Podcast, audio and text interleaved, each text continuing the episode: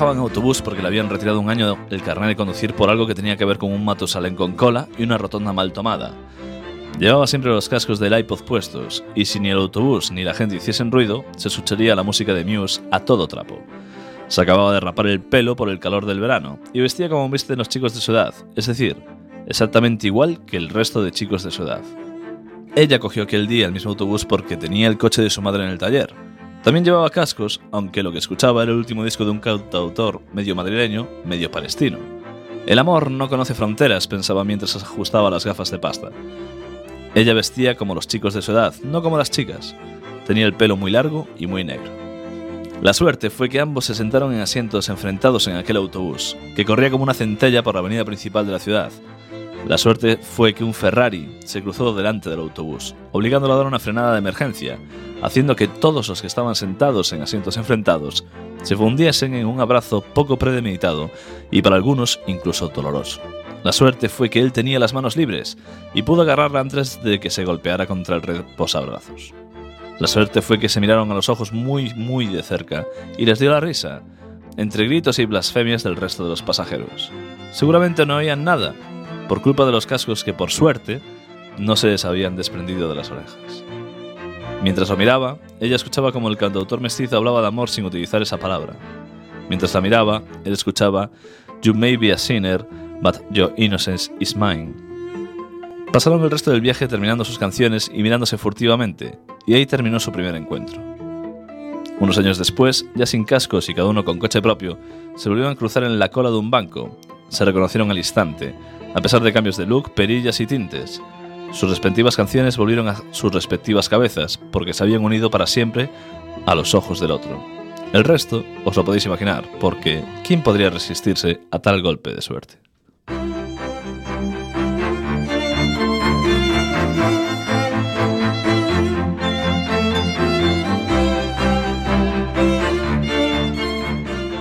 ...103.4...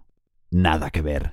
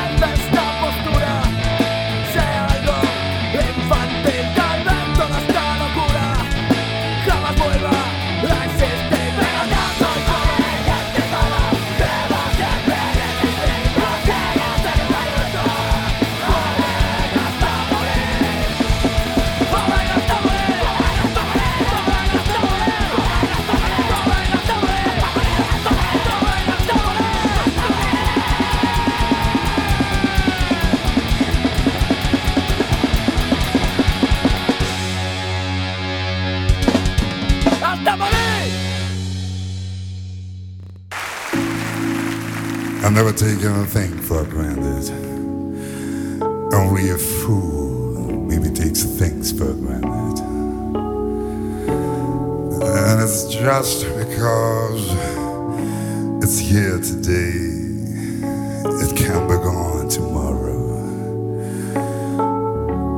And that's one thing that you never in your life ever have to worry about me. if I never change towards you because, baby, I love you.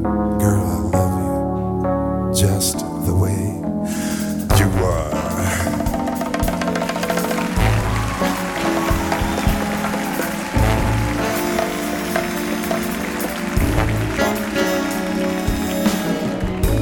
Don't go changing to try to please me. You never let me down before. No. Don't imagine you're too familiar. I don't see you anymore. Would not you times of trouble. We never could have come this far. Good times, take the bad times. I'll take you just the way you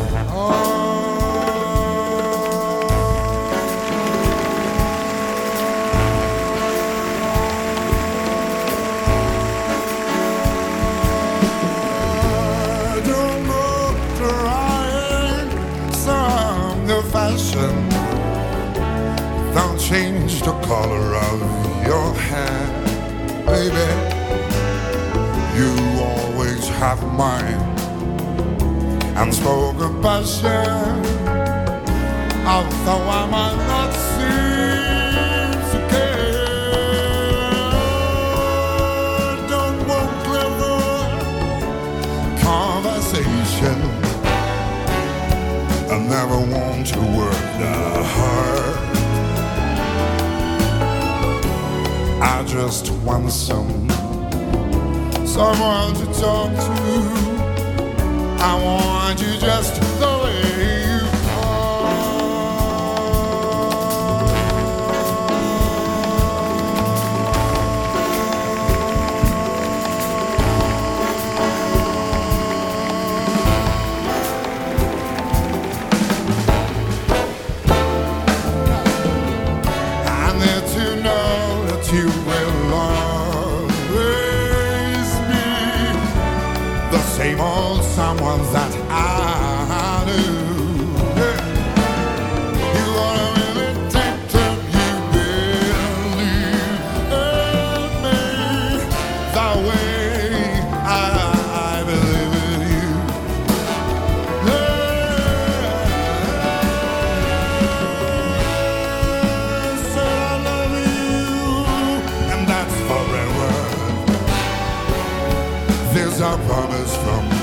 my heart.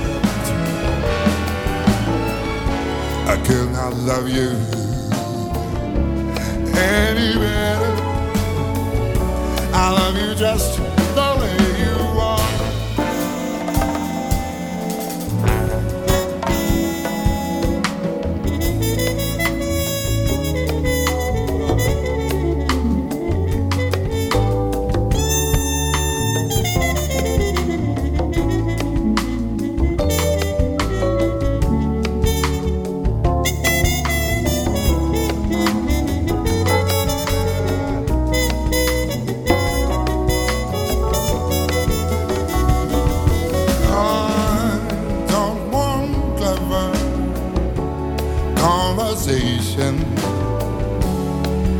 never want to work that hard. I just want some someone to talk to. I want you just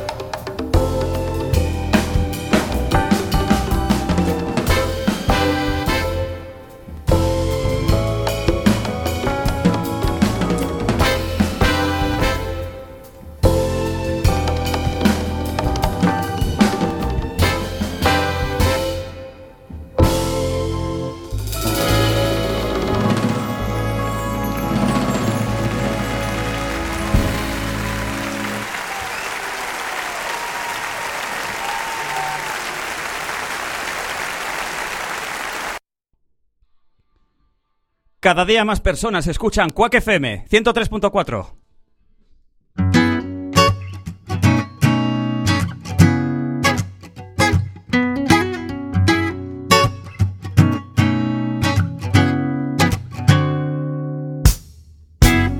So hail a taxi cab and come around here.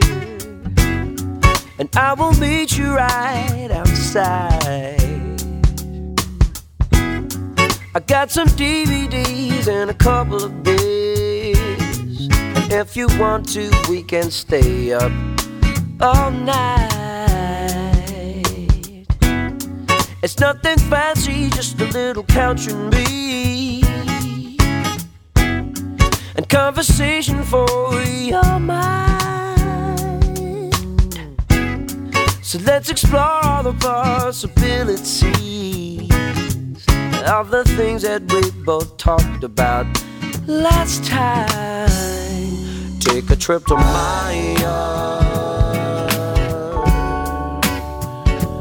Don't you know the grass is greener on the other side? Take a trip to my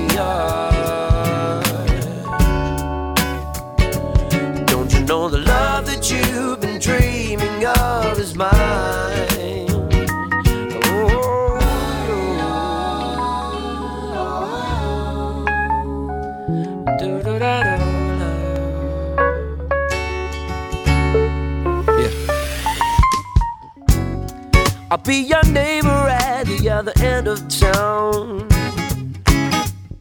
And the benefits you soon will find.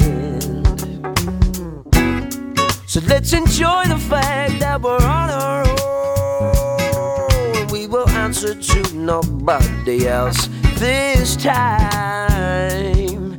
Tonight might be nothing but the moon and me. Anytime that we take the script and flip it, baby, take a trip to my yard. Take a trip to my yard. Don't you know the grass is greener on the other side? Take a trip to my yard.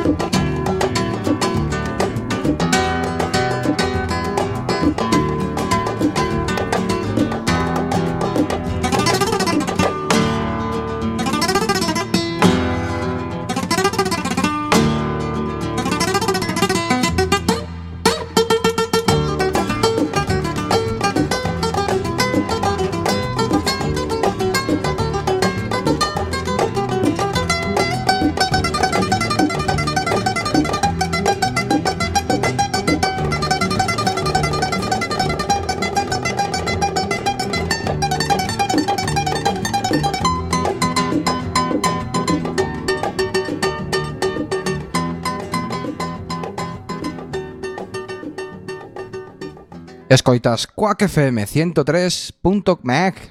¿Eh? ¿Eh? Escoitas Quack FM 103.4. Joder, 4. Escoitas Quack FM 100. Joder.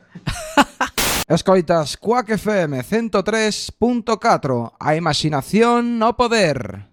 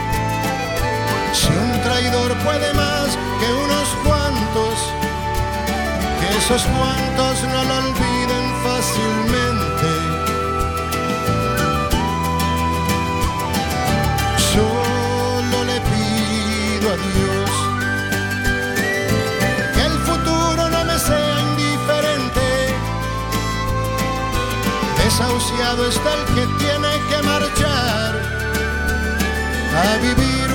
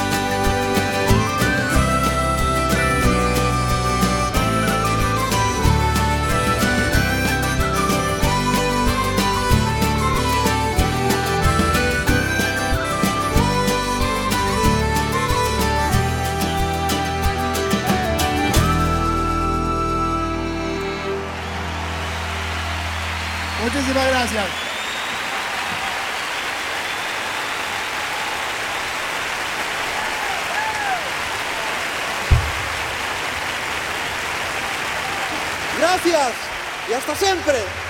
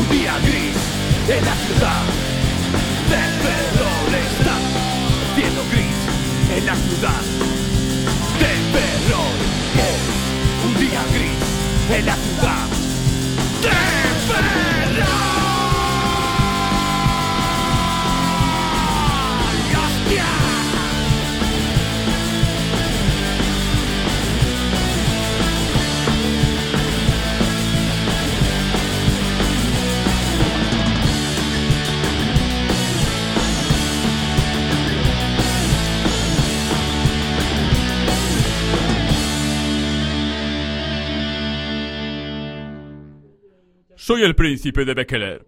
Yo también escucho Quack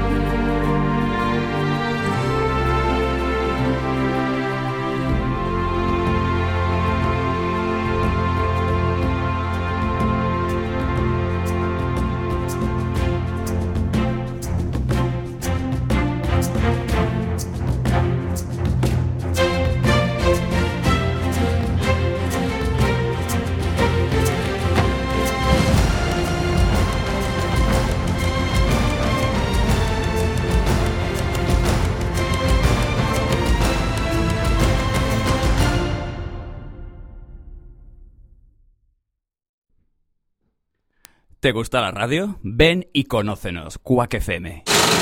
En Quack FM, cachos de pelis.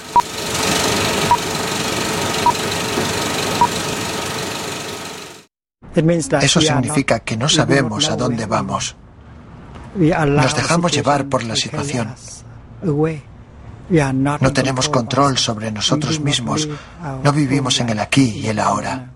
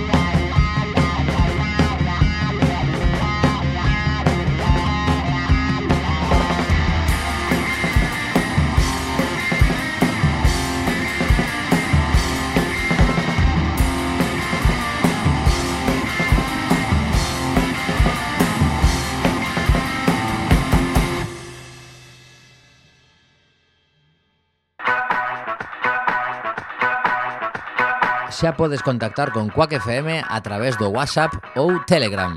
Garda o noso teléfono no teu móvil 644 73 73 03.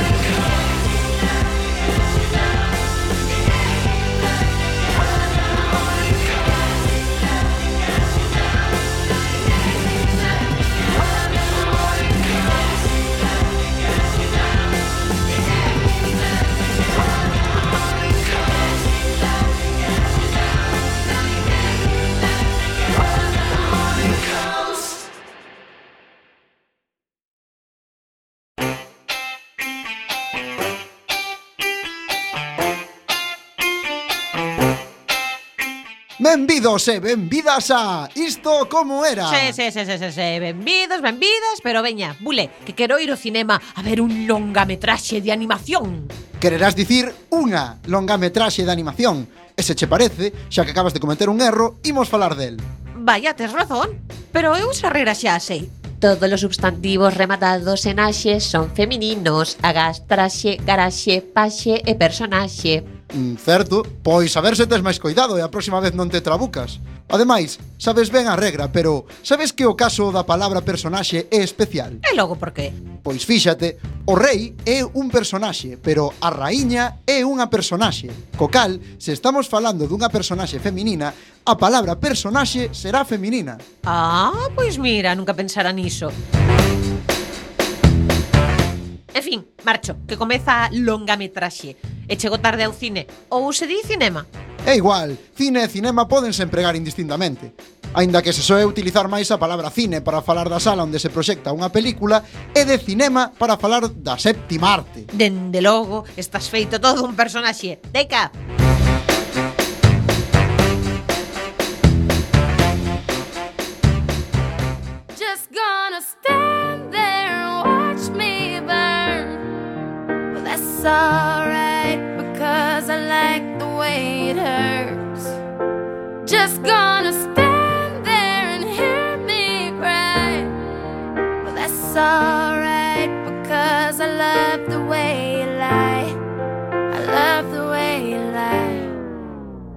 Can't tell you what it really is. I can only tell you what it feels like. And right now it's a steel knife in my windpipe. I can't breathe, but I still fight. Well, I can fight as long as the wrong feels right. It's like I'm in flight, high off of love, drunk from my hate. It's like I'm huffing pain. I love her the more I suffer. I suffocate right before I'm about to drown. She resuscitates me. She fucking